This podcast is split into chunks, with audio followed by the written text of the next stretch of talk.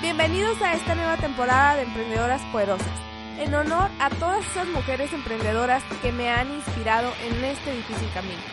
Estoy segura que esto te va a servir ya que nos comparten estrategias que puedes replicar en tu emprendimiento. En este episodio platicamos con Irma Solís.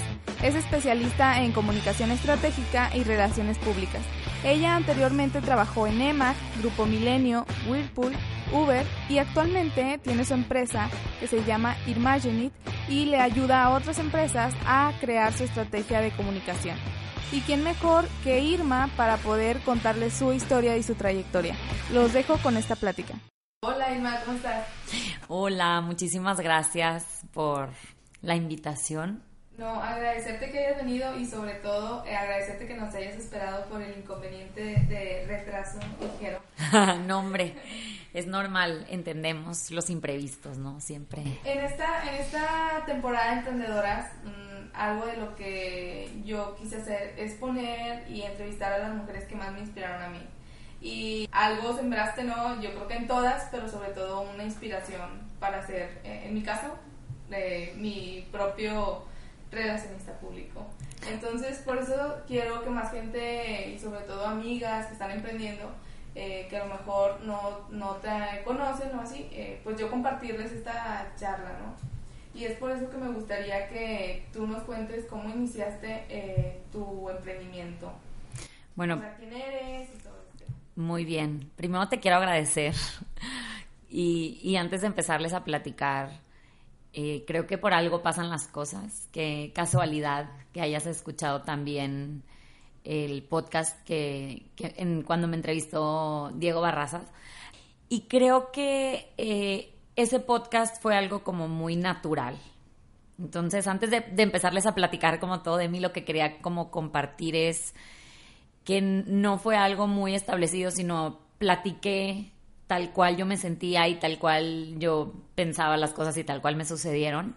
Y es algo que he venido haciendo ya en los diferentes podcasts en los que me, han venido entrevistando. Entonces, igual y ahorita les voy a ir platicando, a lo mejor no voy a extenderme tanto para que sí puedan ser específicamente tus preguntas y sí llevarlos a que, a que escuchen ese podcast también.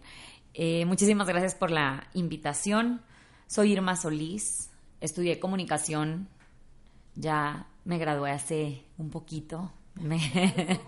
no, me gradué en 2008 y todo este tiempo he estado trabajando siempre en temas de comunicación. Gracias a Dios y a mi esfuerzo de, de buscar trabajos que verdaderamente me motivaran y me, me llenaran, que, que, es algo bien importante que a veces no hacemos, a veces tomamos algo por tomarlo, pero el, el hecho de haberme enfocado en tomar trabajos que sí fueran meramente del tema que me interesaba y del tema que me llenaba, pues es lo que también me ayudó a tener un camino un poco más sólido en las cosas que me gustan, ¿no? O sea, como que eso creo que ha sido una clave que inició tal vez por casualidad. Yo nunca pensé en quiero entrar a trabajar a NEMAC y rogué por una oportunidad, sino la oportunidad se dio.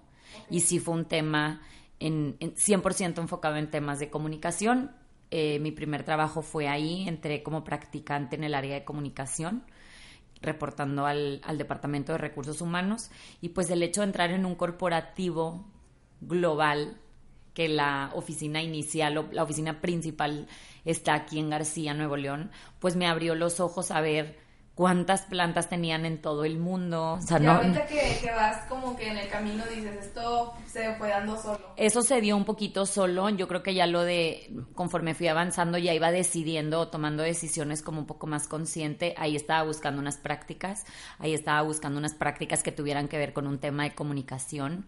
No busqué unas prácticas de que, ay, que mi tío me las firme, exacto, que mi tío me firme o que mi o sea, que mi papá me ayude a encontrar algo que a veces a muchos chavos como que se les hace muy fácil hacer eso, sino yo fui buscando un camino, hubo una vacante, mandé mi información, de hecho tenía dos opciones y me opté por irme a la de NEMAC y creo que también una clave de eso fue que mis papás me dijeron, pues vas, o sea, porque era manejar hasta García para entrar a las 8 de la mañana. Y que a veces hay papás que te meten ese mismo miedo, ¿no? Yo he visto a sí. otros tíos y así como que ya mis tíos no escuchan el podcast, pero... Hola, hola tíos de Silvia. mucho miedo a, a mi primo, ¿no? De, pero es que quieren que la escuela, vayan a la escuela más cerca, que hagan esto. Por ejemplo, mis papás a mí sí me han dicho de que, por ejemplo, yo voy para allá o para acá y ellos, para mí, eh, para ellos encantado, ¿no? Como que mm, sí me dan este, cierta libertad. Libertad. Pero hay papás que hasta te meten miedo, ¿no? Entonces, qué chido que tus papás sí te hayan dicho de que sí, dale. Sí, creo que, creo que eso es algo bien importante, ¿no? Como que a veces pasa eso de, eres mujer, porque tienes que ir a García, a una planta, si puedes trabajar en otra cosa? O sea, como que mi papá y mi mamá sobre todo también eh, me empujaron a, o, apoyaron como esta decisión que yo tomé en un inicio.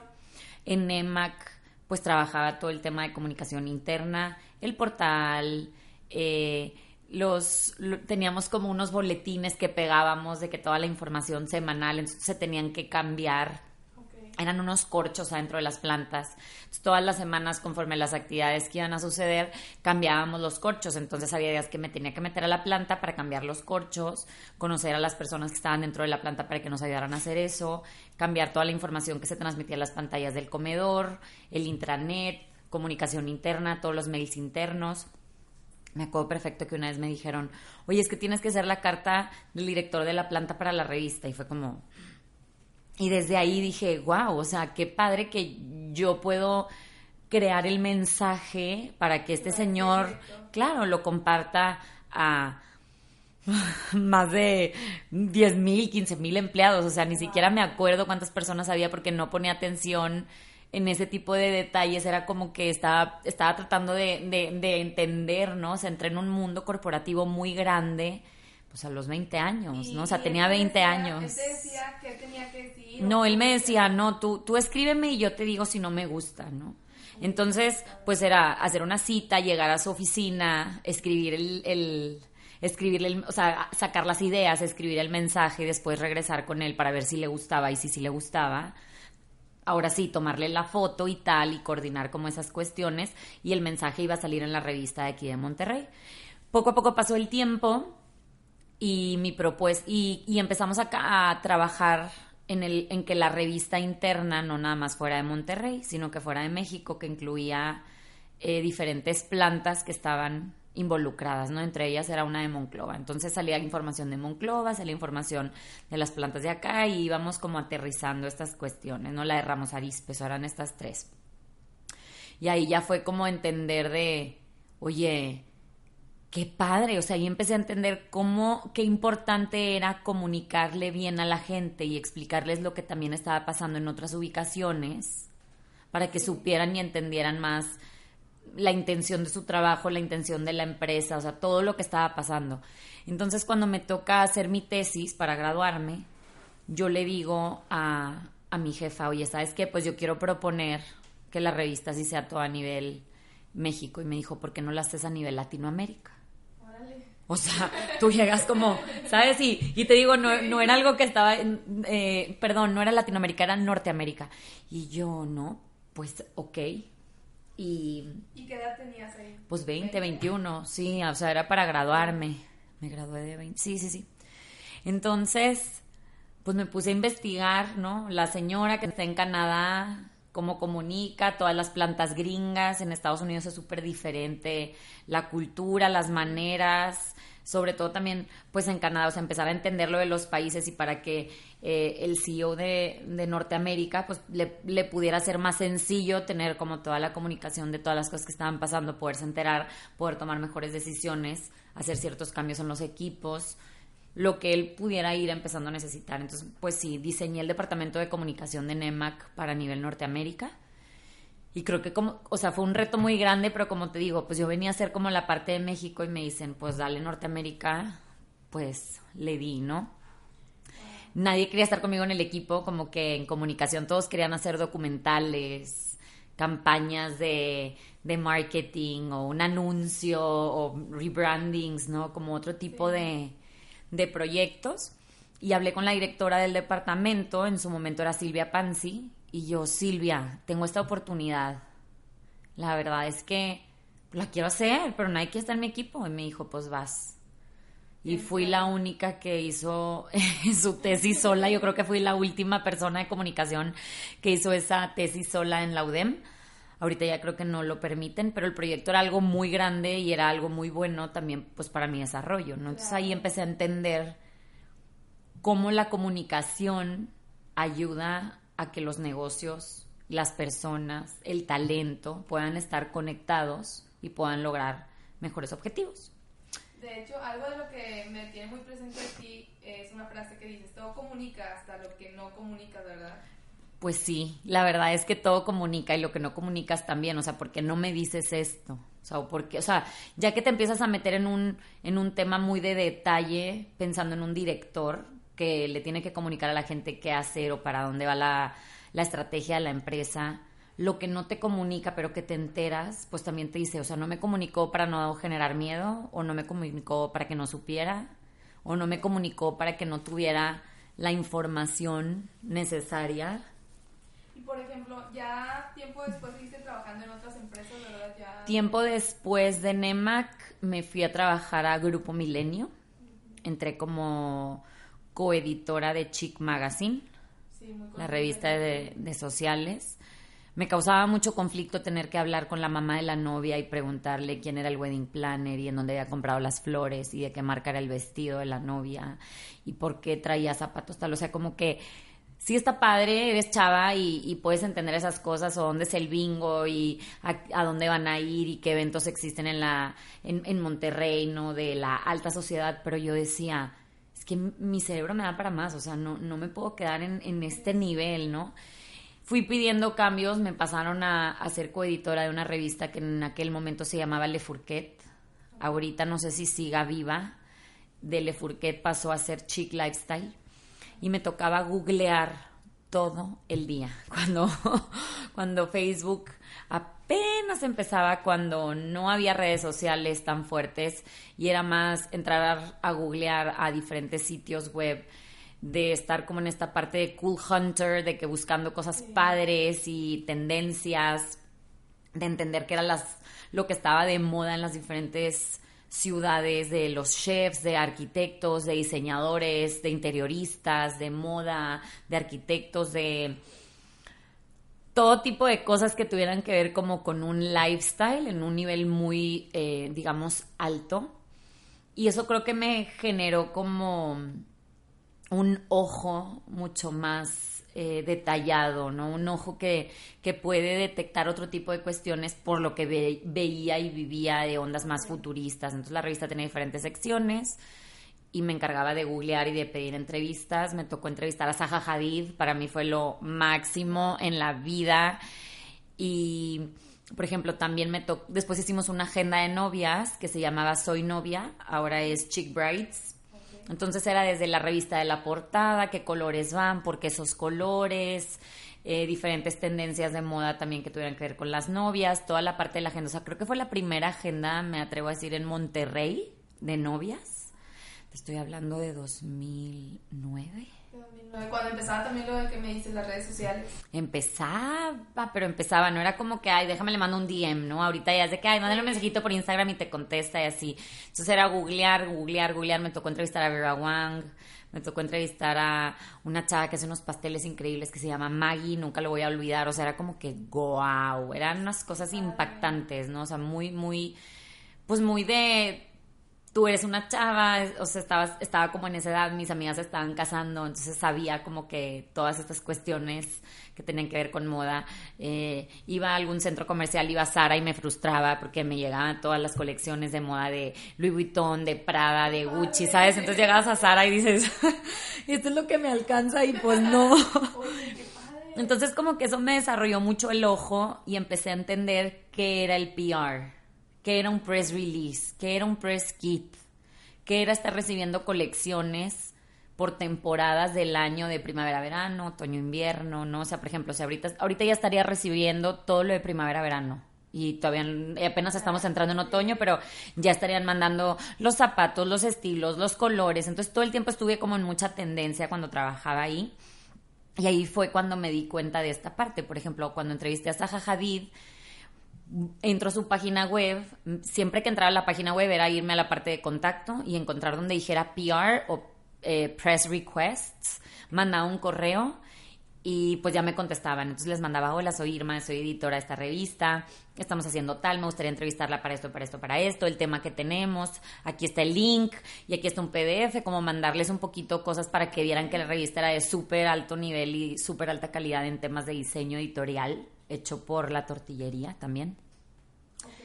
Y la tortillería es una agencia de diseño. se, oye, extraño, pero la tortillería es una agencia de diseño. Ahorita también te platico de eso un poquito más. Entonces, el, el tener que llegar al press request me, me, encantaba, o sea, sabía que era la manera más sencilla y, y, rezaba que de las 15 cosas o 20 cosas que buscaba en un día, al día siguiente llegaba a mi computadora y quería haber recibido al menos 5, ¿no? O 6, o sea, de esos 20 o 25 que mandaba. Y esa vez me contestó este PR de Zaha Hadid, que en paz descanse, esta señora increíble, mujerona, emprendedora, arquitecta, premio Pritzker. Todo. Todo. eh, se llamaba Davide, se llama, no sé, le perdí la pista. Hola, soy Davide, era un italiano, me imagino. Eh, soy el PR de Zaha Hadid, dime qué le quieres preguntar, mándame las preguntas, vamos a coordinar la entrevista y tal. Entonces ahí fue cuando empecé a entender que yo decía, qué padre tú estar detrás de una marca y poder contestar a, ay, hola, ¿quieres una entrevista con Silvia? Yo soy su PR, mándame las preguntas, vamos a ver qué... qué, padre. Empezar a... Es como que muy, muy poderoso, siento es que muy, mucho estatus, ¿no? Es muy poderoso y también creo que es una responsabilidad muy grande tú poder crear esos contactos como PR o decir, ay, claro, déjame ver quién eres y si a Zaha Hadid le conviene salir en tu revista, cuál es la estrategia que tenemos de comunicación, o sea, son muchas cosas que están como que ahí en el in-between. Pasaba el tiempo y yo decía, es que yo quiero ser PR, o sea, imagínate la que Vera Wang, lo mismo, ¿no? De la entrevista y los vestidos y nos mandaban las fotos y o me abrían una galería gigante y me decían, de todas estas fotos, ¿cuáles quieres que te manden alta? Entonces era ver todos los vestidos, decir, quiero este, quiero este, o sea, elegir lo que queríamos mostrar dentro de la revista. No tienes por qué, ¿verdad? Claro, para Monterrey, ¿no? O sea, y obviamente siempre buscábamos sacar como vestidos más locos y tendencias distintas y un pastel como más, no el típico, ¿no? O sea, detalles como muy diferentes, en lo de novias como también en, en la revista que era más lifestyle, ¿no? Entonces ahí empezaba a, a, a, surgir esta parte que yo decía, ¿qué sigue si ya soy la editora? O sea, estuve un tiempo de coeditora, después eh, fui editora en jefe de estos productos. ¿Qué sigue? La, o sea, mi jefa era la hija del dueño de Milenio. No era como que, como sí, que ya, no hay, no hay, ah, voy a ser la directora editorial del periódico, me van a mandar a DF, no, antes estaba todo más centralizado aquí, luego empezaron a dividir las áreas. Yo decía, pues bueno, yo era muy feliz, o sea, cada tres meses sacamos la revista, la de novias la sacábamos cada dos, un año, dos años, tres años. Yo decía, es que aquí ya no hay como ¿Para dónde para dónde crecer. Me habla Silvia Panzi, quien fue mi asesora de mi tesis, me dice, Irma, hay un puesto para ti, me acaban de dar la descripción, es que eres tú, mándame tu CV. Y yo, no tengo mi CV listo. Muy mal. Atención a todos, siempre tengan su CV listo porque nunca sabes, ¿no? ¿Cuándo me lo puedes mandar? Y yo, la próxima semana, hoy tengo cierre, o sea, me voy a dormir a las 4 de la mañana hoy, me voy a amanecer a las 10, 11 para terminar detalles de la revista, para hacer el cierre, para mandar la imprenta, o sea, no, pues la próxima semana, ok, mándamelo. Lo preparo, lo mando y literal era un puesto de relaciones públicas, comunicación interna y externa de Whirlpool, México. Wow. Varias, varias entrevistas, varios, eh, como unas pruebas también que me pusieron más de tema de redacción y por qué quieres entrar, o sea, ciertas cuestiones importantes. Y, y, y, y, entré, ¿no? O sea, logro el, logro el puesto súper feliz, me encantó. Creo que Whirlpool fue para mí una gran, gran escuela en, en, un tema muy, muy corporativo. Más similar a NEMAC, pero también traía esta parte ya de, de la revista, de la creatividad, de estas ondas como muy enfocadas al tema del, del diseño y como del, de la cuestión del detalle. Por ejemplo, ahí en Whirlpool, tú no buscabas ya una oportunidad, o sea, te llegó... También me llegó. O sea, yo ya había, cuando estaba en Milenio, sí de repente buscaba, pero pues no pasaba nada, ¿no? O no pasó nunca nada eh, tan fuerte. me vuelve a llegar una oportunidad, ¿no? Y era relaciones públicas de Whirlpool México y yo. mi jefe me decía, es que tú vas a abrir el departamento porque nadie sabe qué son las relaciones públicas como tal. Hay un, hay un gran tema, hoy lo platicaba en la mañana con el inversionista de Imagine Américo Ferrara. Le digo, es que la gente a veces me dice, ah, o sea, haces eventos. O sea, PR piensa en relaciones públicas, ah, ok, una inauguración y ya está, una fiesta, un evento. Y no, las relaciones públicas es mantener favorable la imagen de una persona, de un producto, de un servicio, de una empresa, ¿no? No nada más, o sea, hacer un evento te ayuda a la parte, o sea, o es parte de... Y también tiene el evento tener muchas cualidades, ¿no? Que el evento sea así, que tenga o sea, todo, lo conlleva. Pero hacer eventos no significa que ya eres como experto en relaciones públicas, ¿no? Entonces Whirlpool fue una gran escuela para mí, digo, ya traía un poco de background NEMAC, la revista que hacía NEMAC me abrió las puertas en Milenio, o sea, el meterme a la revista, el hacerlo a nivel México y el estar proponiendo cosas nuevas para generarla, me abre puertas en Milenio de, ah, bueno, ya trae un poco de onda editorial porque llevaba la revista, porque ella escribía todo en el intranet, porque ella redactaba todos los correos, porque ella redactaba como que todos los artículos que la gente tenía que saber de lo que estaba pasando en la empresa. Entonces eso me abre las puertas en Milenio y en Milenio estar de la, ser el medio me abre la puerta para ahora yo atender a los medios adentro de la empresa. Qué padre. ¿Y ahí cuánto tiempo estuviste trabajando? En Whirlpool estuve trabajando tres, eh, casi cuatro años. Estuve de 2011. ¿Fue tu último empleo? No, no, no, no. Tuve otros dos. sí, no, tuve otros dos. Eh, en Whirlpool también fui muy intrapreneur. Okay. Quería proponer hacer en la... Quise, muchas veces lo propuse y, creo que es algo con lo que siempre me, como que ah, me quedé con las ganas de hacer eventos en la boutique de KitchenAid que está en la Plaza 401 acá en Monterrey. Eh, yo quería hacer eventos para novias porque ya tenía un poco esa expertise de hacer como una eh, by KitchenAid, ¿no? Y jugaba como con estas cosas y proponía este tipo de proyectos y entonces decía, bueno, la batidora blanca que sea la novia y la batidora negra que sea el novio y entonces bien todas las batidoras rosas pueden ser como las maids of honor o las damas de la, de la boda y que fuera una novia con sus amigas a cocinar y que de ahí todos sus productos pudieran ser como regalos para su casa y que fuera un chef increíble hacer como la experiencia y de que no, no, no nos interesa eso. Eso lo dejaba ahí, ¿no? Propuse varias cosas, algunas sí se hicieron, esta fue una de las que no se hizo eh, propusimos un proyecto que se llamaba Max Art Project, junto con el área de diseño industrial de Whirlpool. Necesitábamos sacar unos productos que fuera un regalo para todos los partners de Whirlpool. Por partners, imagínate el dueño de Coppel, el dueño de FAMSA, el dueño de todas las tiendas muy grandes de México que venden Whirlpool. Hacen un evento para ellos. cualquier cosa que le regales a esas personas ya la tiene Sí, ya. ¿Qué, le puede faltar al dueño de Coppel o al dueño de Liverpool? Oye, si le regalas algo, él lo puede tener. Sí, sé que tengo mil, ¿no? Y, mi esposa y mis hijos, o sea, no, no les hace falta algo, no, ningún regalo tal vez los vaya a sorprender.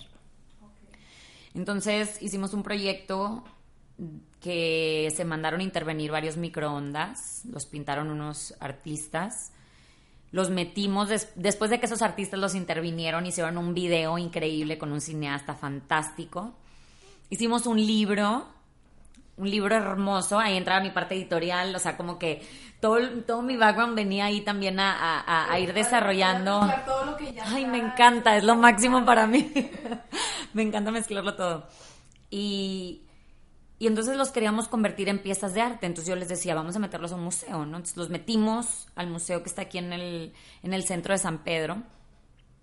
Entonces convertimos estos microondas, intervenimos por artistas, los metimos al museo, entonces los convertimos en piezas de arte y luego se los mandamos a todos estos señores a sus casas. Pues claro que tenían una pieza de arte que es de Whirlpool, que nunca le iban a tener en ninguna de sus tiendas, ¿no? Ni ni, ni, de, ni o sea, de ninguna manera, ¿no? De ninguna manera. Por ahí tengo los links si luego lo quieres ver, te los, te los puedo compartir. Está ahí en, en YouTube todavía vivo. Eh, me tocó también coordinar un récord Guinness que tiene Whirlpool.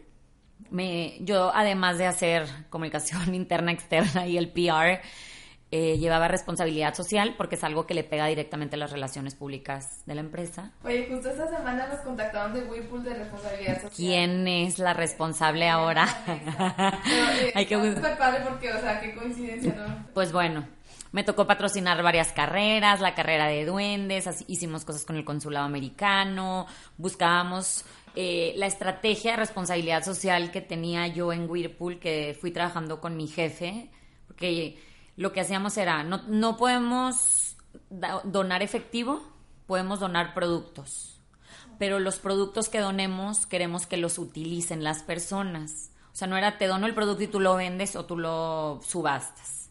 Te dono el producto y tú lo dejas ahí. En comunidades. En comunidades, en asilos, en orfanatorios, en necesito un refri porque soy una sociedad eh, soy una AC y necesito un microondas, o sea, cositas así. Entonces empezamos a trabajar una estrategia muy fuerte para los productos obsoletos que ya no podíamos vender, pudieran ser utilizados de otra manera pero sí teníamos como ya ciertos detalles, porque a veces era donar, donar, donar, y qué pasó, pues quién sabe qué hicieron con él, no sé. Entonces empezamos a hacer un poquito de, estándares de calidad y de control para que tuvieran un, un, mejor o un mayor provecho. Otro programa que hicimos ahí justo de responsabilidad social fue apoyar a todos los eh, deportistas del INDE y todos los que iban a las Olimpiadas ya fueran de Centroamérica o... Oye, qué padre porque el no apoyado, ¿verdad? Exacto. Y justo ahí lo, lo apoyábamos como apoyábamos a las mamás de los deportistas, que son las que cocinan, que son las que les lavan los uniformes, que son las que les dan de comer, que son las que están como más responsables. Entonces era de, ah, bueno, a estos tres les vamos a llevar todo un Whirlpool, lavadora, secadora, campana, estufa, microondas, refrigerador si se podía incluíamos licuadora, KitchenAid o alguna cafetera, o sea, les equipábamos todo, absolutamente todo, para que pudieran seguir alimentándose bien, pudieran seguir teniendo sus, sus uniformes y sus cuestiones eh, pues de limpieza, ¿no? El deporte requiere muchísima, tienes que estar lavando como el, los uniformes. Entonces, sí, hacíamos ese tipo de estrategias y recibía muchas cartas de, oye, yo quiero, y oye, yo quiero, ¿no? Entonces era analizarlas y ver quién sí, quién no y por qué. No eran, no porque no, sino que si tuvieran un, un punto. por ejemplo, para, o sea, para apoyar a una... Pues ahorita ya no sé, ya tengo tiempo. una vez estábamos en una junta y unos empresarios decían que buscaban que fuera algo, que la sesión fuera mediática. Entonces, por más buena cosa que tuviera o por más todo lo que quiera buscaban que fuera muy mediático. Entonces, bueno, pues esa es una de las cosas que, que nos hemos fijado, que normalmente piden los donantes con más eh, presupuesto. Pero creo que puede variar, ¿no? Creo que puede variar y mi consejo aquí sí sería que quien va a ser el donante sí tenga una estrategia clara para que el que le diga que sí, pues cumpla con ciertas cosas. Y si no se cumple con esas cosas, exista el por qué no, para que la persona que no cumple pueda trabajar ciertas cuestiones y mejorarlo y, ahora sí empezar a, trabajar como en, en, ir entretejiendo las necesidades y que la gente pueda ir creciendo también o, acomodando las, las diferentes áreas de oportunidad. Entonces, entre tantas cartas que recibíamos, recibo una de Ciudad de México. Vamos a hacer un evento con Angélica Rivero, ¿no? La gaviota y tal.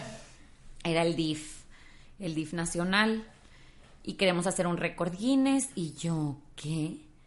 Me está llegando una propuesta del DIF nacional que, ok, la gaviota, pues no soy fan ni de ella ni, ni de su ex esposo, pero era algo importante políticamente hablando para la empresa y para apoyar al país, ¿no? O sea, independientemente, pues es el, el, gobierno que tenemos y como empresas también hay que estar eh, cuidando las relaciones pues le di, empecé a averiguar, empecé a averiguar, le cuento a mi jefe, me dice como que, ay, no, X. Y yo, ¿qué? ¿Cómo que X? O sea, claro que esto no es X, ¿no? Entonces me empecé a mover y le hablé a la de mercadotecnia. Yo, oye, recordines, no sé qué, ¿qué hacemos? Yo siempre me quería ir como más al área de merca. Ya había estado trabajando en, en, en PR y estaba colgada de recursos humanos.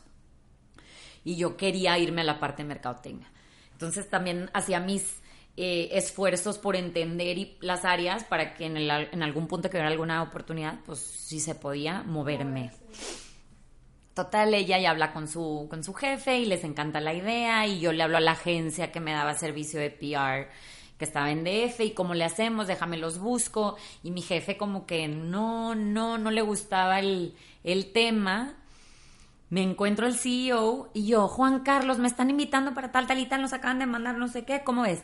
Me encanta, dale. Y yo, mm, o sea, si mi jefe me está diciendo que no y él me está diciendo que sí, pues ya valió, ¿no? O sea, vamos. ¿Tu jefe qué hace en este momento? Pues nada, un día le dije, oye, pues es que me lo encontré en el pasillo y le dije tal, y pues me dijo que sí, de que no, pues dale. O sea, como Ya que. que más le queda. Ya que más te queda, ¿verdad? Y Era súper pronto todo. Nos pusimos a acomodar todos los de marketing de Whirlpool, le hablaron a los de Ariel, teníamos unas lavadoras que ahorraban, nuevas que ahorraban ca- cantidades de agua impresionantes.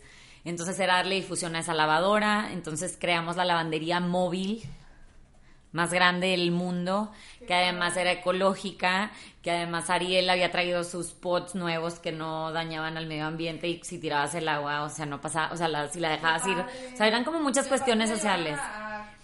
Las llevamos al DIF, lavaron, no me acuerdo qué tantas toneladas de ropa, también te puedo pasar ese video para que lo vean. Eh, y ganamos el récord Guinness. Entonces tenemos un récord Guinness en Whirlpool junto con Ariel y, y el DIF ¿Cómo estatal. eso? Y yo decía, es que aquí está la clave, ¿no? O sea, es, es empezar a conectar las cosas y si me dice que no, pues ¿cómo sí? ¿Y a quién le tengo que ir a vender la idea para que me diga que sí y para que funcione? Yo me moría por ir al evento, obvio yo no fui, fueron los del desarrollo de producto que desarrollaron la lavadora, fueron los de marketing, fue, fue el presidente, yo hice los talking points, yo agendé medios, pero yo estaba sentada aquí en el corporativo haciendo las cosas. Y mucha gente que, ay, pero no fuiste yo. A ver, no fui, pero mira todo lo que fui Eso creando. posible, sí. Mira todo lo que fui creando. Si al final no me quisieron mandar, o no había budget, o mi jefe se enojó porque me lo brinqué, perdón.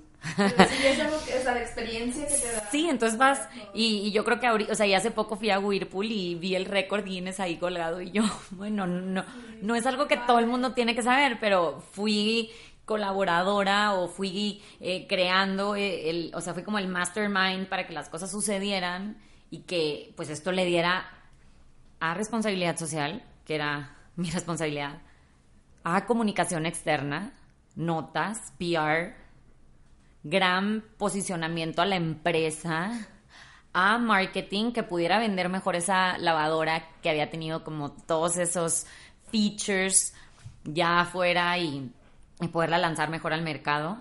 Y a la gente, a los empleados, a los que hicieron esas lavadoras, a todos los que trabajamos en Whirlpool de, güey, nos ganamos un récord Guinness, tú por ingeniero, tú por marketing, tú porque cobras, tú porque eres el, el de facturación, tú porque estás de contador, tú porque eres el asistente, tú porque eres el practicante, tú porque eres el de recursos humanos, tú porque contrataste, o sea, todos, ¿no? Por, por tomar una oportunidad y neta hacer que sucediera, o sea, buscar la manera de que me dijeran que sí.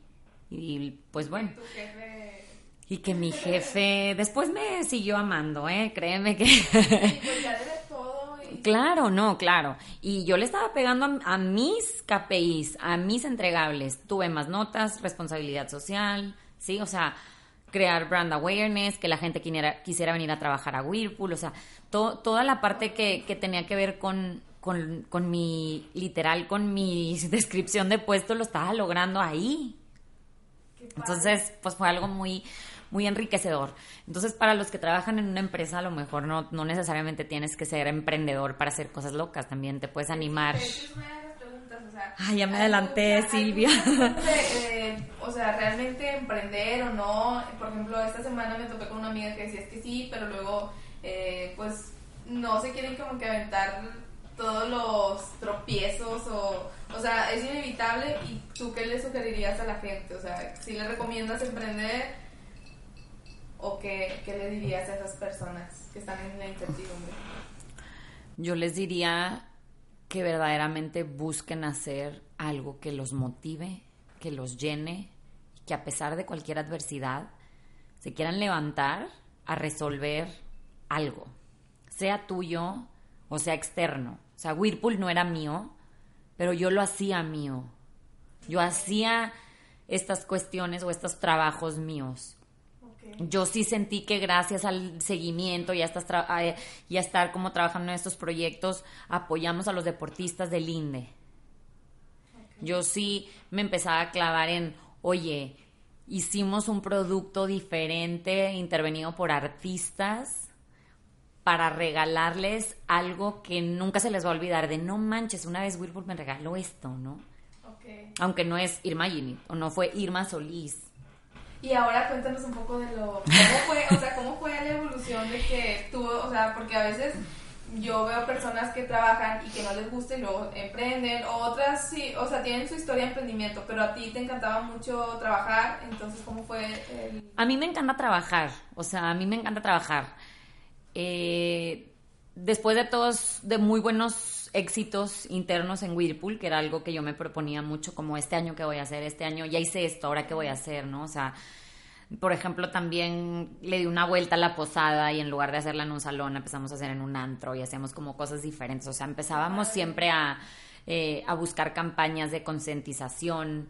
El November, No Shave November, y entonces buscábamos que todos los vicepresidentes se dejaran el bigote y yo salía en la foto con, con mi bigotito como así, también de que en la cara de, así como ustedes apoyan el tema del cáncer y, y octubre, pues en noviembre también hay que crear conciencia. Entonces, así como los hombres vienen y nos apoyan, pues creo que también es algo que nosotros debemos de, hacer también por ellos. Entonces han sido como muchas cositas así que, me iban llevando y, que iba creciendo, pero siempre que llego a un punto en el que digo, bueno, esto ya, que viene? ¿no? O sea, yo me quería cambiar a marketing y no, y intenté eh, varias veces y hice como varias entrevistas internas en Whirlpool para moverme a marketing no me importaba si era KitchenAid, Acros, Maytag o Whirlpool, o sea, cualquier marca. KitchenAid obviamente era mi favorita porque aparte me encanta comer y me encanta como la experiencia de los chefs y estas cuestiones como un poco más gastronómicas. Pero pues no se dio. Y no se dio y no se daba y pues bueno, también es como ser resiliente y aceptar que a lo mejor no tienes el perfil, que no eres lo que están buscando o que a veces no te dejan moverte porque porque estás resolviendo muy bien ahí, pero tú quieres ir a explorar otras cosas. Entonces creo que eso también es empezar a decidir por ti, ya no porque, ay, me hablaron para que fuera. Entonces yo decía, ya quiero hacer otra cosa, ¿no? Y mi jefe me decía, oye, ¿y por qué no te vas de recursos humanos de tal planta? Porque entonces tu desarrollo y yo, es que yo no me quiero la planta, yo estuve en EMA, yo ya estuve en planta. Yo quiero hacer esto, yo quiero llevar las marcas, ¿no? Yo quiero hacer tal. Tenía que algo que te diferencia de, de otras personas también es como que tienes todo muy claro, ¿no? Pues no, chava, parece, parece nomás. Como que, por ejemplo, tú ya desde que entraste a prácticas como que estabas muy, como dices, mucha gente que me la firmé, este, que... Y pues a lo mejor eso también te ha ayudado a a seguir o tú qué? Pues nunca lo había visto así. Te digo, NEMAC fue una oportunidad que se dio, Milenio fue una oportunidad que se dio porque también me mandaron un mail de, ay, nos recomendaron contigo. Nos, tipo, ¿puedes venir a una entrevista? Pues sí, o sea, como, como también hago caso a esas señales, ¿no? Pero también si no me gusta, digo que no. O sea, vete a Celaya a ser gerente de la planta de recursos humanos. No quiero ir a Celaya y no quiero ser gerente de recursos humanos. O sea, no quiero. No sabía qué quería. No sabía exactamente qué quería, pero eso que él me proponía no me llamaba la atención, aunque me fuera a pagar más, aunque me fuera a ser gerente, aunque fuera a cambiar de un nivel en el corporativo, yo no me quería vivir a Celaya. Oye, si te vas a la planta aquí, que entonces no quiero. O sea, esto no, quiero este. ¿Este no? No. Bueno, este no. O sea, si él no me movía donde yo quería, pues yo tampoco me quería mover a donde él quería, no por, no por darle la contra, sino porque no me gustaba hacia donde a lo mejor él me veía proyectada. A veces pasan los corporativos que quieren seguir creciendo, entonces, ay, pues te van marcando la pauta y tú vas siguiendo ese camino. Pero, las carreras que te ponen, ¿verdad? Sí, de tu carrera compas y cosas así. Pero ahí sí les diría, sean bien conscientes si sí quieren hacer eso o no. Entonces, mis nos me fueron llevando a un sí más grande. Yo quería irme a marketing, no me mandaban, yo quería irme a KitchenAid, no me quise quedar como encargada de la tienda de la plaza esta que te digo y hacer como más eh, activaciones, o sea, estaba como muy enfocada en esa parte y pues esto no, y a donde él me proponía, a mí no me gustaba. Llega Uber a Monterrey, me toca mi puerta, yo veo, buscamos marketing manager, no sé qué, pues apliqué, me hablaron, sí, una entrevista, sí, dos entrevistas, sí, tres entrevistas, sí, cuatro entrevistas y yo. Y era marketing manager. Entonces se abre esa oportunidad, le digo a mi jefe, ahora ya me quería dar el cielo, la luz y la, o sea, todo y yo y yo, híjole, por favor no. O sea, por favor, ni siquiera te tomes el tiempo, o sea, no, no desperdicies tu tiempo en hacerme una contrapropuesta, porque no la quiero. ¿Y Uber era cuando iba a empezar aquí? Uber iba a empezar aquí en Monterrey, acaban de abrir, tenían diciembre, no, cuatro meses cuando yo entré. Cuando yo entré nada más eran dos chavos, Ansel, que era el que venía a abrir todas las oficinas, y Manuel Salcedo, que era el director de operaciones. Yo iba a ser la de marketing. Todavía ni siquiera tenían al jefe de la ciudad. O sea, primero contrataron el de operaciones para empezar a operar todo. Yo entré como la primera marketing aquí en Monterrey y pues a evangelizar. ¿Qué es Uber? ¿Por qué? ¿Por qué la tarjeta? ¿Cómo funciona? ¿Me vas a robar? ¿Y ahí cuál fue el reto, por ejemplo? Pues eh, todos, ¿no? O sea, no había un liderazgo claro. El objetivo nada más era tener más audiencias y más eh, writers, ¿no? O sea, más usuarios, más usuarios, más usuarios, más usuarios, pero ¿por qué? ¿Y qué les comunicas y qué les dices? Entonces, todo era un reto. Explicarte cómo poner la tarjeta era un reto, explicarte bajar el app era un reto, explicarte que no te vamos a robar era un reto, explicarte que todo es confiable era un reto, que llegaran los batazos era un reto, que yo sabía resolver temas de comunicación en crisis y que me dijeron que no porque mi rol era marketing manager. Era un reto y era una frustración. Era una frustración de, güey, así no se hacen las cosas en Monterrey. No es que va a venir alguien de acá, es que esa persona no sabe cómo se mueve aquí, ¿no? O sea, eran como muchas cuestiones. Y yo creo que la más fuerte fue cuando lo de los batazos, que me decían, es que el carro no es mío y el conductor no es mi empleado. O sea, me lavo las manitas, ¿no? Y en mi cabeza era, ¿cómo? Si gracias a ese carro hay usuarios y gracias a ese conductor eh, puede existir oferta-demanda y, y hay batazos y sí, se cubrían ciertas cuestiones, pero a mí me causaba más un conflicto de mis valores no están haciendo un match con la empresa. Con la empresa. Mis valores no están haciendo un match con lo que es. No era culpa ni de mi jefe ni de la situación era un tema mío que a mí me estaba causando un conflicto interno muy fuerte que yo ya no podía hacer, o sea, yo no podía quedarme sentada así porque así es. A mí no me permitía, o sea, mi responsabilidad, mi ética, mi honestidad, mi... No, no iba no, No iba conmigo. Entonces fue, gracias, con permiso, renuncio, me salí corriendo por la puerta de atrás lo más rápido posible, así de ¡ah! Ahí duré casi un año, o sea, ni siquiera duré un año, o sea, desde los mayo, no, marzo, abril. Yo creo que como a los tres, cuatro meses yo ya no podía más, que es más o menos el tiempo en que tardas un poquito en adaptarte. Entonces empecé a hacer un plan de, bueno, me espero hasta diciembre, plan de ahorro, eh, que voy a hacer, no sé, pero pues plan de ahorro para poder salirme renuncio eh, y ir a Brasil a ver a mi novio. eh, me en diciembre, no se pudo, hubo un tema ahí, entonces me quedé un poquito de tiempo sin trabajo, literal, nini, con ahorros muy planificados para estar bien.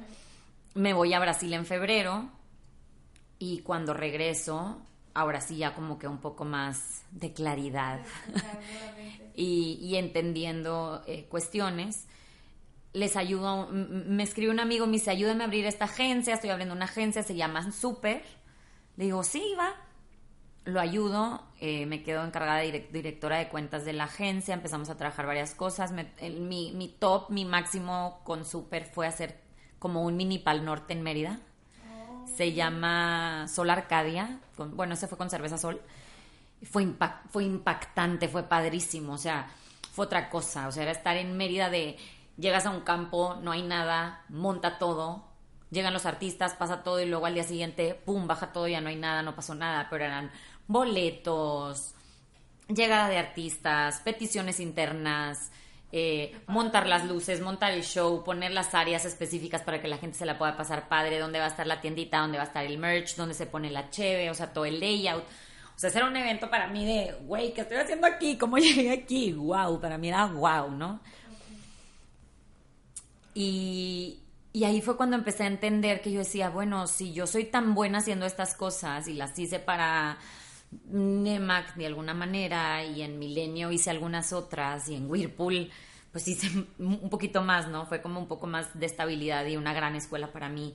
Y en Uber entendí el mundo, tecnología, el futuro del trabajo, de las empresas, cómo México está en pañales en muchas cuestiones por, por, los temas que pude ver en San Francisco, por la interacción entre todos los países, tropicalizando una aplicación mundial, ¿no? O sea, estas primeras cuestiones fuertes en el mundo y ser parte de eso, ¿no? Dije, ¿qué hago? O sea, ¿qué hago con esto que, que se me dio, que me, que me lo dieron, que, que, lo fui tomando y también lo fui llevando, ¿no? O sea, tampoco creas que, ay, me lo dieron y, me senté, ¿no? Me, me, me, lo...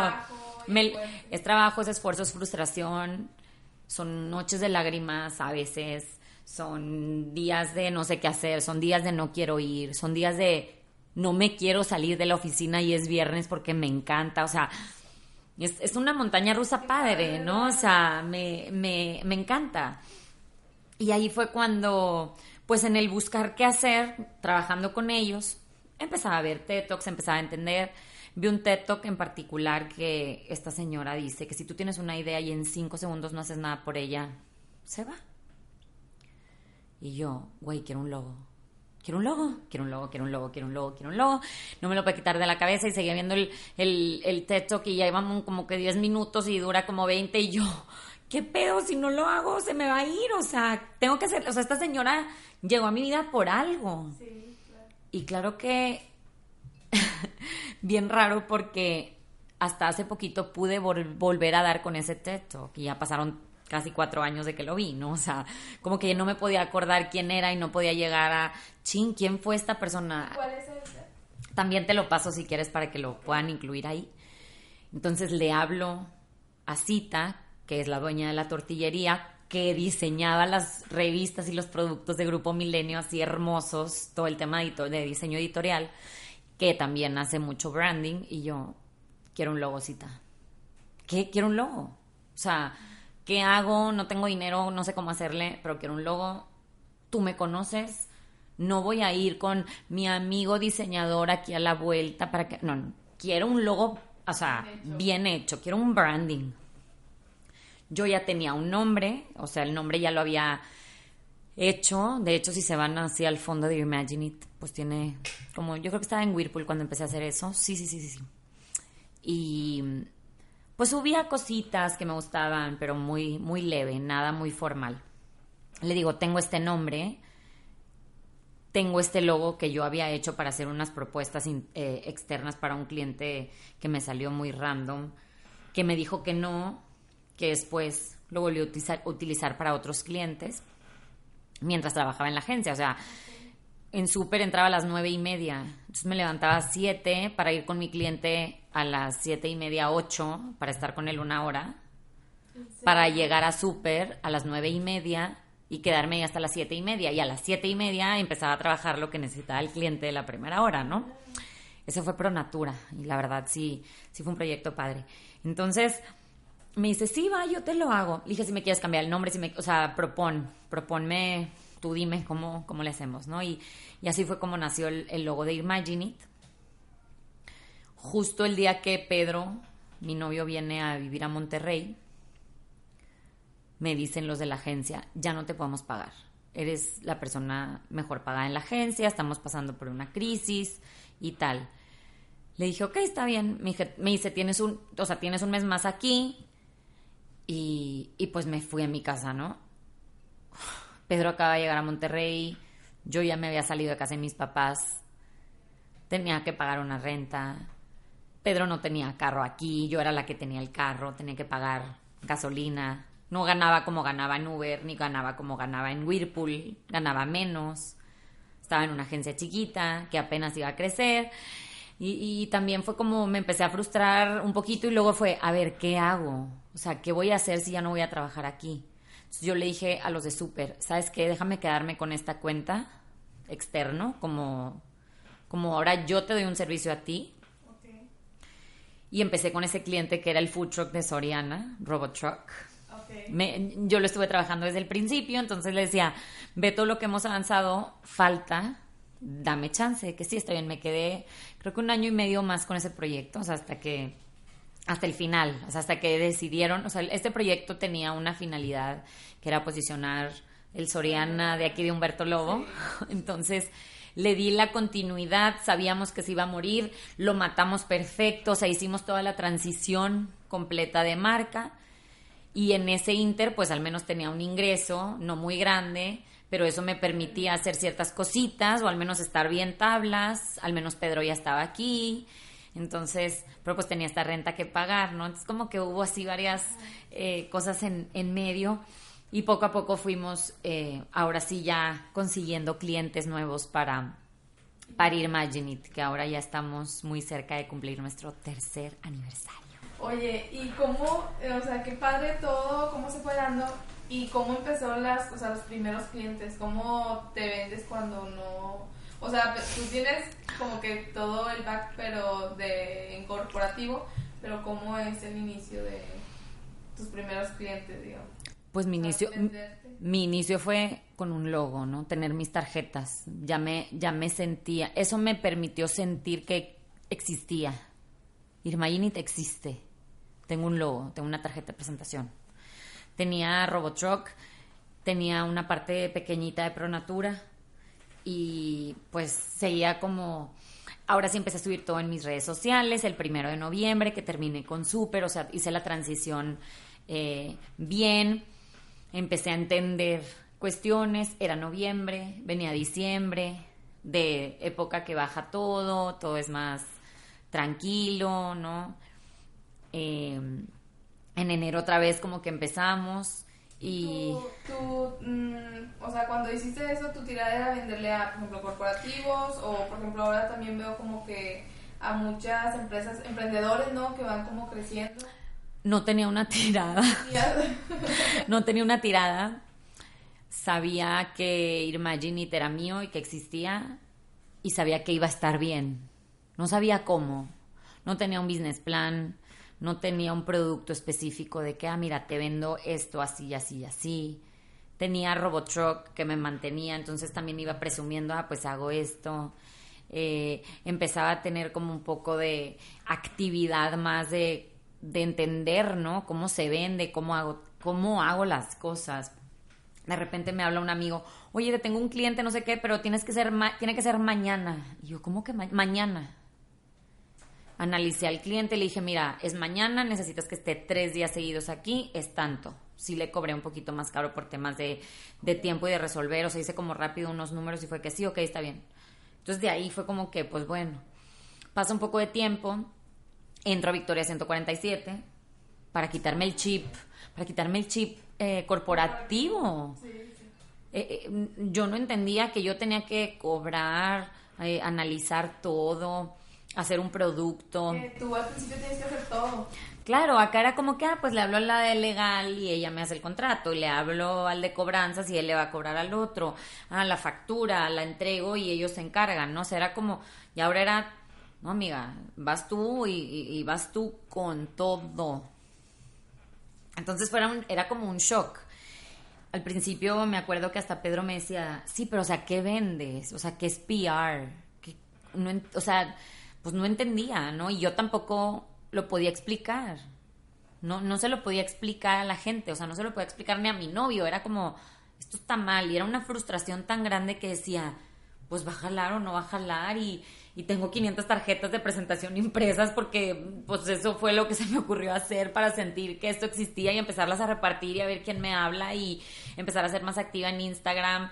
Y, y es, me acuerdo perfecto que escribí un texto súper bonito y está en LinkedIn de hoy me decido a hacer esto porque es lo que amo y los que me conocen saben que soy súper buena y los que han trabajado conmigo, o sea, lo, que se me iba ocurriendo, ¿no? O sea, como me puse creativa. Eh, tengo una amiga que siempre dice que cuando entras en, en una etapa de crisis muy fuerte, es lo que te lleva a ser creativo. Es lo que te lleva a ver unas, o sea, a ver otras formas o a, encontrar otras maneras de resolver un problema. Eso, me, eso lo dijo en una conferencia Sofía López que dio hace un par de semanas aquí en WeWork. Y, y yo, claro, eso me pasó hace cuatro años, ¿no? O sea, o tres años y medio. Y, y no ni siquiera lo podía poner en palabras, pero llega tu novio, ya no vives en casa de tus papás, tienes una renta que pagar, tú eres la que tiene el carro, él es el extranjero viniendo aquí por ti, por trabajo, pero pues más por ti, y tú no tienes un trabajo fijo, no digo, o sea, no tienes un sueldo y, y, pues te pones creativa, o sea, ¿qué más haces? Te pones creativa y empiezas a entender, ¿no? Y, fue así. Oye, y qué complicado, bueno, al menos yo, a mí me ha pasado que cuando vas emprendiendo te vas dando cuenta que pues muchas veces algo que platicaba ahorita con Wasabichi es el, el, que a veces vemos al emprendedor como idealizado, como que ya eh, cumplió todos sus retos, pero a la vez por dentro eh, pues no siempre están las cosas todo bien. ¿Qué haces tú cuando no sientes como que te da un bajón o no sé si te ha pasado? Normalmente hago yoga, respiro, me acuerdo de los momentos más horribles que tuve y digo, este no está tan horrible. O sea, ya tuve como momentos más difíciles. Yo voy a terapia todos los lunes a las 8 de la mañana desde hace tiempo. No es porque tenga un problema gigante, es por tener una paz mental, es por poder sacar lo que está pasando en la semana, es para tener más resiliencia, es para poder desahogarme con alguien especialista en el tema y no desahogarme ni con mis clientes, ni con mi familia, ni con mi novio, ni con la gente que trabaja eh, conmigo. Es, es algo mío, o sea, me, me he venido haciendo tan responsable de mí. Creo que también la parte de ser emprendedor es, es un camino muy solitario. Entonces aprendes a hacerte responsable tú. Tú eres el responsable si hay cosas en tus redes o no. Tú eres el responsable si tu cliente está feliz o no. Tú eres el responsable si vendiste o no. Tú eres el responsable si te fue bien o no. Tú eres el responsable si entregas o no. Tú eres el responsable. Entonces, si tú te haces primeramente responsable como tu, con tu persona completa, y entonces te empiezas a ser responsable de tus labores para que tu emprendimiento salga.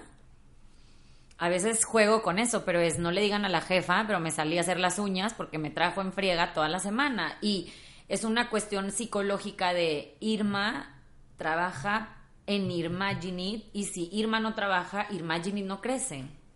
Ok, entonces tú te ves como que esa es la empresa en la que yo estoy trabajando. Claro, o sea, Irma era la responsable del récord Guinness y si Irma juntó a las personas, pues el récord Guinness funcionó para Whirlpool. Irma era la responsable de, o sea, de resolver los batazos y si, y Uber toma este papel y a Irma no le gusta, Irma no hace clic con la empresa, Irma... Pero trato como, o sea, es, algo como muy psicológico mío y la gente a veces se ríe de que, jajaja, ja, qué chistoso, qué chistoso.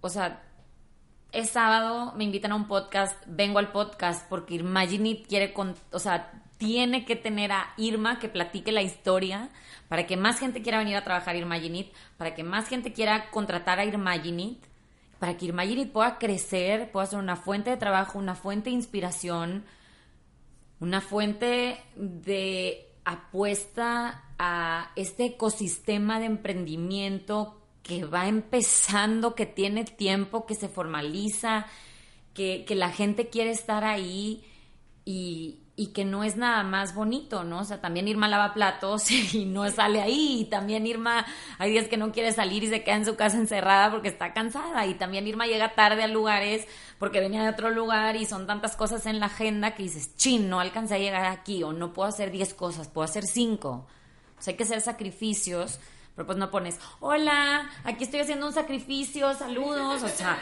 Sí, por eso, por eso yo también pienso que es muy complicado eh, una persona como emprendedora autoliderarte, o sea, decirte, precisamente hacerte responsable, porque en, en tu emprendimiento solamente eres tú y tú eres el que haces todo y algo que me gusta que dices, eh, la frase que te digo de todo comunica y lo que no también comunica, entonces hacerte responsable de eso. Aún eh, a un emprendedor, ¿tú cómo le recomiendas o qué tips les das para ser su propio relacionista público?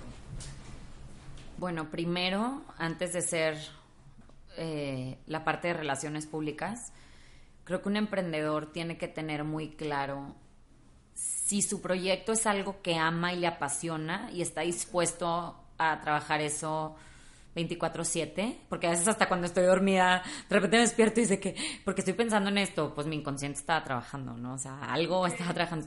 Que, que verdaderamente estés en algo que te mega apasione y que sepas del tema. O sea, yo emprendí un tema del cual ya vengo trabajando 10 años, ¿no? O sea, o, o junté como varias cositas que he aprendido en la vida para decir, hola, Foodbox, te puedo ofrecer todo esto porque ya tengo toda esta experiencia y trabajo en estos lugares. Entonces Foodbox dice, sí.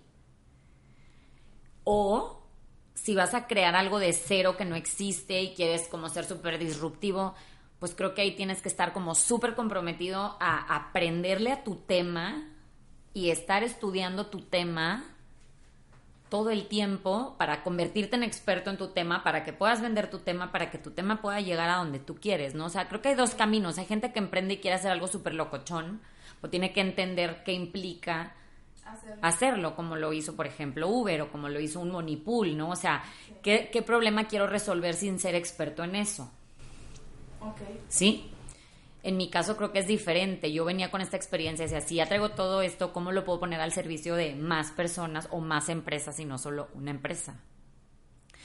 Y esto que me dices de los emprendedores, pues creo que también la vida lo ha llevado a, soy emprendedora, ellos también, ellos son emprendedores de súper alto rendimiento, necesitan apoyo, ya tienen un inversionista detrás, ya tienen tiempo trabajando, sus emprendimientos ya funcionan, necesitan ayuda para tener una estrategia de comunicación clara, misión, visión, sus valores, el Golden Circle, los mensajes clave y que toda esta información se pueda, se comunique, adecuadamente, se pueda compartir y que eso genere o que eso verdaderamente esté alineado con la estrategia del negocio, de su emprendimiento, de, ¿sí?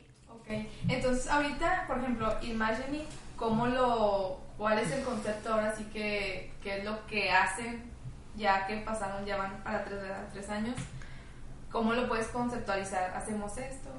Hacemos estrategias de comunicación y relaciones públicas. Las estrategias de comunicación tienen que vivir en algún lugar.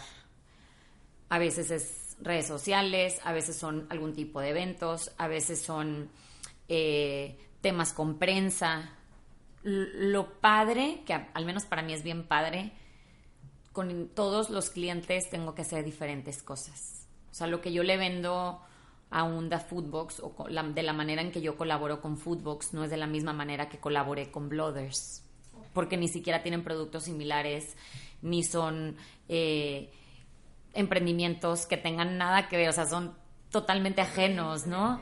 O Jorge Diego tiene, o Life's Too Short Capital, o Collective Academy o Doctor Montfort. O sea, tú los ves a todos así como formaditos en una fila y dices, ¿qué onda, no?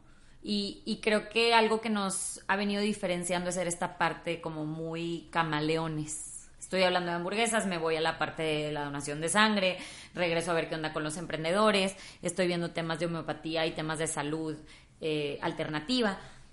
Entonces, a mí eso me llena porque sé de muchas cosas y cada uno tiene tácticas de comunicación muy específicas y diferentes. Padre.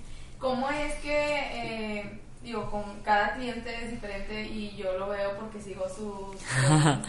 Gracias. Pero, ¿cómo tus clientes se han visto crecer, o al menos yo así lo veo, cómo se han visto crecer al mismo tiempo que Imaginida ha crecido? Yo veo como, como si tú ayudas a más gente a que pues llegue a más personas, por ejemplo, de Foodbox, yo veo ahora lo de las cajitas rosas y todo eso, y como todo eso tiene un trasfondo y un porqué, ¿cómo lo, cómo lo piensas? O sea, ¿cómo lo, qué preguntas te haces o no sé si también de eso se trata, ¿no? Saber qué preguntas hacerse para... Sí, justamente es entender qué quiere el cliente y para dónde va él y luego proponerle algo a lo que nosotros como Imaginit vemos, como cómo nosotros podemos agregar valor a eso que él quiere llegar y bajo otro tipo de, de, maneras, ¿no? O sea, los clientes normalmente se quedan muy en su operación y en sus cuestiones nosotros estando lo viendo un poco más de lejos, pues nos ayuda, mira por aquí o mira por acá, se me ocurre tal. Vamos complementando mucho. Creo que la clave está en tener muy claros los objetivos que quiere lograr el cliente como estrategia de negocio de él y que la comunicación que estemos haciendo de todo a cualquier nivel o dependiendo de la negociación con la que se llegue con el cliente es apoyar a que esos objetivos se puedan lograr con lo que se comunica, ¿no? O sea, si Américo me dice es que ahora quiero ir a Mérida o quiero ir al sur de México y ese es su objetivo, nosotros tenemos que empezar a entender qué cuestiones vamos a empezar a trabajar para ampliar el ecosistema de emprendimiento que estamos trabajando en Monterrey hacia el sur de México. Entonces, conforme sus objetivos, nosotros nos vamos también poniendo creativos y vamos entendiendo diferentes cuestiones de su estrategia y las alineamos para que la estrategia de comunicación que les, les vayamos a proponer si le pegue a esos objetivos. Luego hay que empezarlos a medir, luego hay que empezar a ver, oye, ¿cómo te fue con esto? Me dijiste que querías esta otra cosa. Que, que, esto es bien importante y me encanta. ¿Qué le comunicas a quién, de qué manera y por dónde? Y ya que entiendes eso es, ¿para qué? ¿Para qué se lo comunica? ¿Para qué? O sea, ¿qué quiero lograr con esto que le estoy comunicando a esta persona de esta manera, en este canal, por este medio? Para lograr qué otra cosa, ¿no? O sea, algo más grande. Entonces, de esto algo más grande, pues hay que empezarlo a partir en pedacitos, como desmenuzarlo y luego irlo soltando. Oye, y algo de lo que nos no queremos que nos platiques a ti, por ejemplo, qué mentores, si es que tienes, si recomiendas también tener mentores, quiénes te han ayudado a crecer también en esto. La verdad, busco mucho eh, encontrar personas que estén haciendo cosas similares a las mías y que van un poco más adelante que yo en el camino.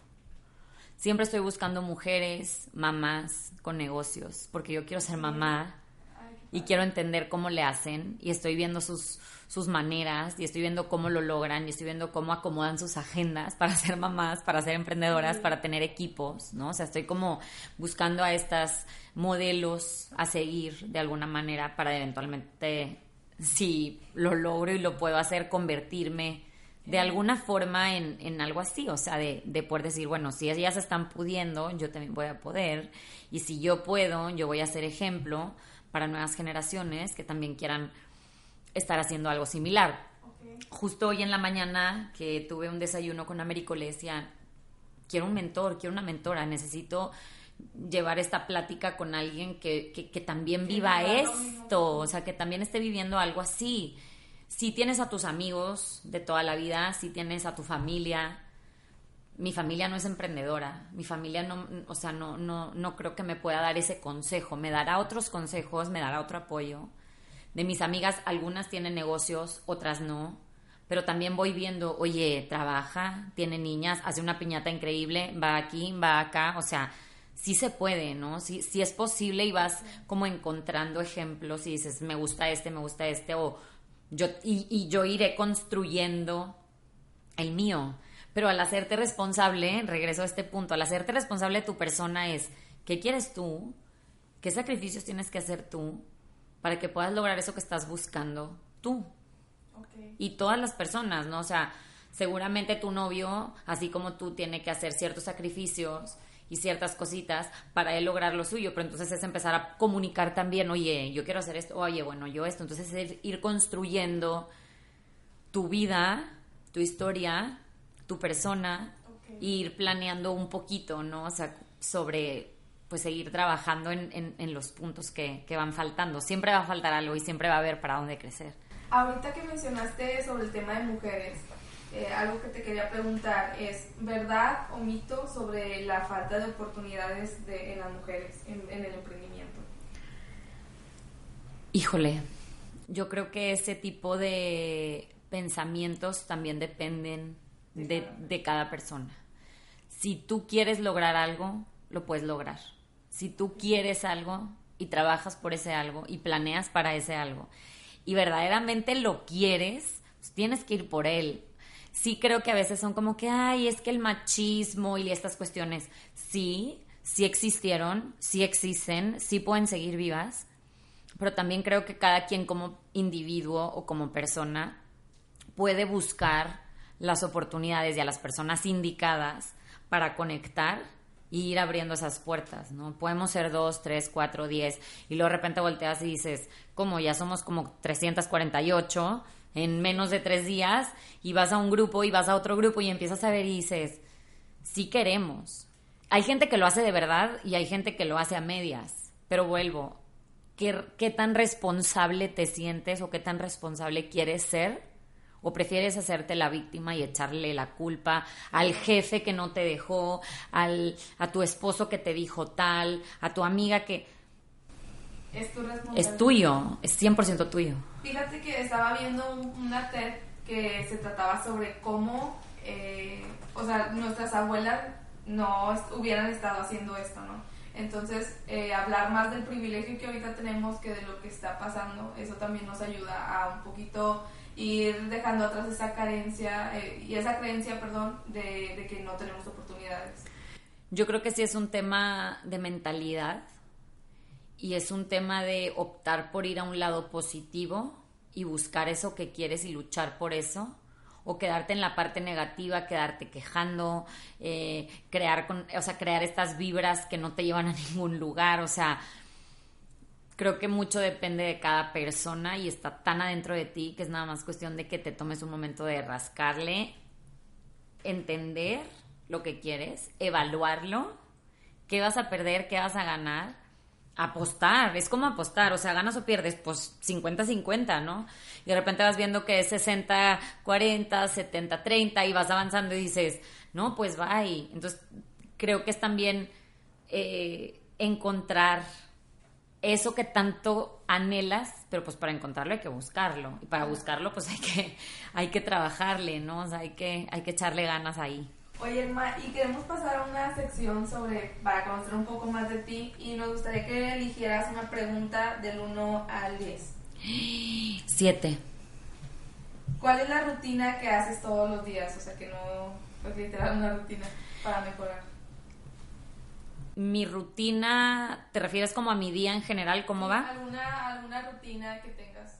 Pues normalmente planeo mucho mis semanas. Yo ya más o menos conozco cómo funciona el mes dentro de Imagine It. Hay días que los tenemos más pesados por tema de planeación, hay días que los tenemos más pesados también por temas de entregarle resultados mensuales al cliente y hay otros días que los manejamos más para un tema de creación de contenidos, creación de ideas nuevas, cierta planeación. Entonces me voy reuniendo con el equipo y, por ejemplo, si ahorita me preguntas, pues octubre ya lo tenemos full. O sea, yo ya sé qué pasa cada fin de semana. Por ejemplo, mañana me voy a DF, regreso el jueves. El jueves ya sé a qué regreso, a qué juntas voy a hacer, qué voy a hacer el viernes. El próximo sábado tengo estas cosas. En la siguiente semana ya tengo las juntas acomodadas. Tengo una rueda de prensa. Voy a tener que regresar a DF el 25 de, de octubre. Normalmente voy acomodando todo conforme a las prioridades del cliente también, o sea, ah, este cliente me necesita aquí, híjole. Entonces, si cuando de repente me tengo que partir, pues yo voy acomodando en la agenda para, si yo no puedo ir, que vaya alguien de nuestro equipo, exacto, decirle, preferimos hacerlo este día y tal sí para mí es bien importante la agenda, fue algo que aprendí también en el corporativo, que creo que a veces a los emprendedores pues no te enseñan llevar un, un, control de, eh, pues no control, pero más como un tema de tiempos. Y entre mejor planeo mi agenda, pues mejor me van saliendo las cosas. A veces sí la sobresaturo y me ha pasado que no llegué a la piñata de una niña de mis amigas o híjole hoy quedé cenar con tal y en vez de las ocho pues voy ocho y media no o sea como que sí voy acomodando, pero busco planear mis días y busco darle un seguimiento a los proyectos con base a fechas y entregables, porque al final es lo que también están esperando de ti. Muy bien. A ver, un siguiente número. Siguiente número 3. Ok. Dinos un momento importante de tu vida.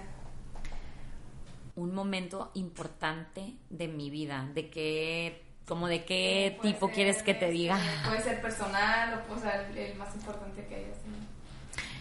Yo creo que, híjoles, fue lo que primero se me vino a la mente. El día que toqué la campana en la UDEM para graduarme, que yo me sentía la dueña del mundo y del universo porque ya me había graduado. Y pues ya pasaron 10 años, ya pasaron 10 años y como que digo, wow, o sea, ¿qué van a pasar en los otros 10 que siguen, no? Como que como que a veces te crees el dueño del mundo y es de que cálmate, o sea, entonces como que regresar a ese punto y luego ver todo lo que ha pasado, digo, no, hombre, pues cálmate, llevas tres años en Imagine Sí, valoro mucho el, el trabajo que estoy haciendo, doy muchísimas gracias por todo lo que me pasa, pero también lo tomo con muchísima humildad de voy bien, me faltan más cosas, voy bien, ¿qué más puedo hacer? Voy bien, ya estoy dando trabajos, quiero generar más trabajos, voy bien, ya estoy ayudando a estos clientes, los quiero llevar al siguiente nivel a todos el siguiente año y a ver qué otros clientes podemos empezar a ayudar. Se trata de, de, de, ayudarles a comunicarse mejor, no de quiero ganar más dinero. O sea, ¿sí? ¿Tú cómo ves a Imagine Jack este, ¿Cuál es tu mayor sueño? ¿Hasta dónde lo quieres llevar? ¿Tú algún, algún momento has pensado de que ya cuando esté más, eh, pasen unos años despegarte o siempre vas a... Fíjate que voy paso a paso conforme vamos avanzando, o sea, voy viendo las necesidades que existen. No me ilusiono con una idea lejana como voy a poner un ejemplo para todas las mujeres, niña con su primer novio que se ve casada con tres hijos y tienes 16 años y luego te faltaron algunos novios y alguna experiencia para decir nombre, ¿sí? O sea, como que a veces dices, voy a casar a esta edad y voy a tener estos hijos y voy a tener, o sea, creo que la parte también de mi madurez, de, de no ser como tan, no emprendí tan joven, ya emprendí un poquito más grande, con un poquito más de experiencia te lleva también a tener como estos pasos de resiliencia, de agradecer, de quedarme en el tapete de yoga, en el piso, hincada y decir, aquí estoy en el piso, hincada, soy una cosita de nada y el universo es una cosa gigante. Y nunca perder como ese tipo de cuestiones, pero nunca dejar de dar pasitos, nunca dejar de caminar, o sea, vamos avanzando, o sea, como sin prisa, pero sin pausa, ¿no? Como, como ir adelantando, al, al, ir, en el camino adelantando, adelantando poco a poco, poco a poco, pero sin, sin quererlo como ah, correr de prisa porque hay mucho que hacer. Irma, y por último, algo que nos quieras compartir este, y sobre inspiración para la gente que está emprendiendo y que todos los días se levanta eh, entrándole duro, sobre todo esta serie que es en honor a todas las mujeres que se levantan todos los días con ese propósito, ¿no? Y que a veces son madres, a veces son chavitas y se levantan para darle y romperla cada día en su emprendimiento. Que se hagan responsables primeramente de ustedes como personas, que busquen muy adentro lo que verdaderamente necesitan, que pierdan el miedo, que se atrevan. Lo peor es que te digan que no. Lo peor es que, no sé, llores dos días o a lo mejor te, te dé un mini ataque de ansiedad o de pánico, ¿no? Pero fuera de eso es ir planeando lo que quieren y, tomárselo en serio. O sea, emprender también es tomártelo en serio, así como te tomas en serio un trabajo, ¿no? Me ha pasado también que dicen, es que estoy en mi trabajo, entonces no le puedo dedicar a mi emprendimiento bueno, es que a lo mejor no quieres que tu emprendimiento crezca, por eso está, o sea, no digo que no tengas un trabajo y empieces a emprender, pero sí. Siempre va a haber excusas. Siempre hay excusas. Todo el tiempo hay excusas. Y es lo que te decía, tú prefieres ser la víctima y quedarte en la parte negativa, o tú prefieres ser esa luz en el, en la oscuridad y decir, no pasa nada, sigo avanzando, ya veo otra luz muy lejos, pero como vas iluminando poquito a poquito el, el camino, vas conectando con gente que piensa como tú, que se siente como tú. Y, y, la verdad me pasa mucho, o sea, vibras padre con alguien, conectas con esa persona y con los que no, se empiezan a ir, se empiezan a esfumar, ya no te buscan, ya no te hablan, ya no te procuran, ¿no? O sea, pueden ser amigos de antes, pueden ser eh, colegas, puede ser gente con la que ibas a hacer un proyecto y luego no pero, pues excusas, creo que hay, como dices, muchísimas y creo que hay que dejarlas Sí, dice a un mi lado. mamá, si quieres algo pero no haces nada por ello es como si no lo quisieras. Claro, y es lo que le dices al universo también, o sea, no, pues no lo quiero. Oye, es que me no, pues no, o sea, sí, sí, sí, sí, o sea, es sí, aunque lo- si, si tu agenda está súper llena es, ¿sabes qué? Te veo este día, o sea, pero ponerle una fecha, ponerlo en la agenda y no moverlo de la agenda para, para hacerlo, para buscarlo, para tener la cita, para hablarle, para compartir, para decir, sí, me siento el sábado a las 12 Ya, o sea, te comprometes, es comprometerte con algo. Ok. Irma, te agradezco que nos hayas compartido esta historia. Me, me gusta mucho el poder que la gente conozca más de emprendedoras como tú, sobre todo porque a lo mejor, no sé tú, pero no, yo de este lado te veo muy, o sea, una admiración todo lo que haces y sobre todo a las empresas con las que estás colaborando ahorita. Te agradezco que hayas to- tomado el tiempo del sábado para poder grabar este episodio y también agradecer a Tinko Work que en esta eh, serie de emprendedoras poderosas nos patrocina el espacio. Muchísimas gracias a ti. Aprovecho para agradecer a Valeria Sada por este espacio. Felicidades que, que estén haciendo esto. Es un primer paso para muchos pasos, pero el, como les digo, el, el- el chiste es dar el paso y pues te agradezco por tu confianza, por la oportunidad y por permitirme compartir un poquito de mí, porque sé que eso es algo que les va a servir a los demás y que para mí es como mi...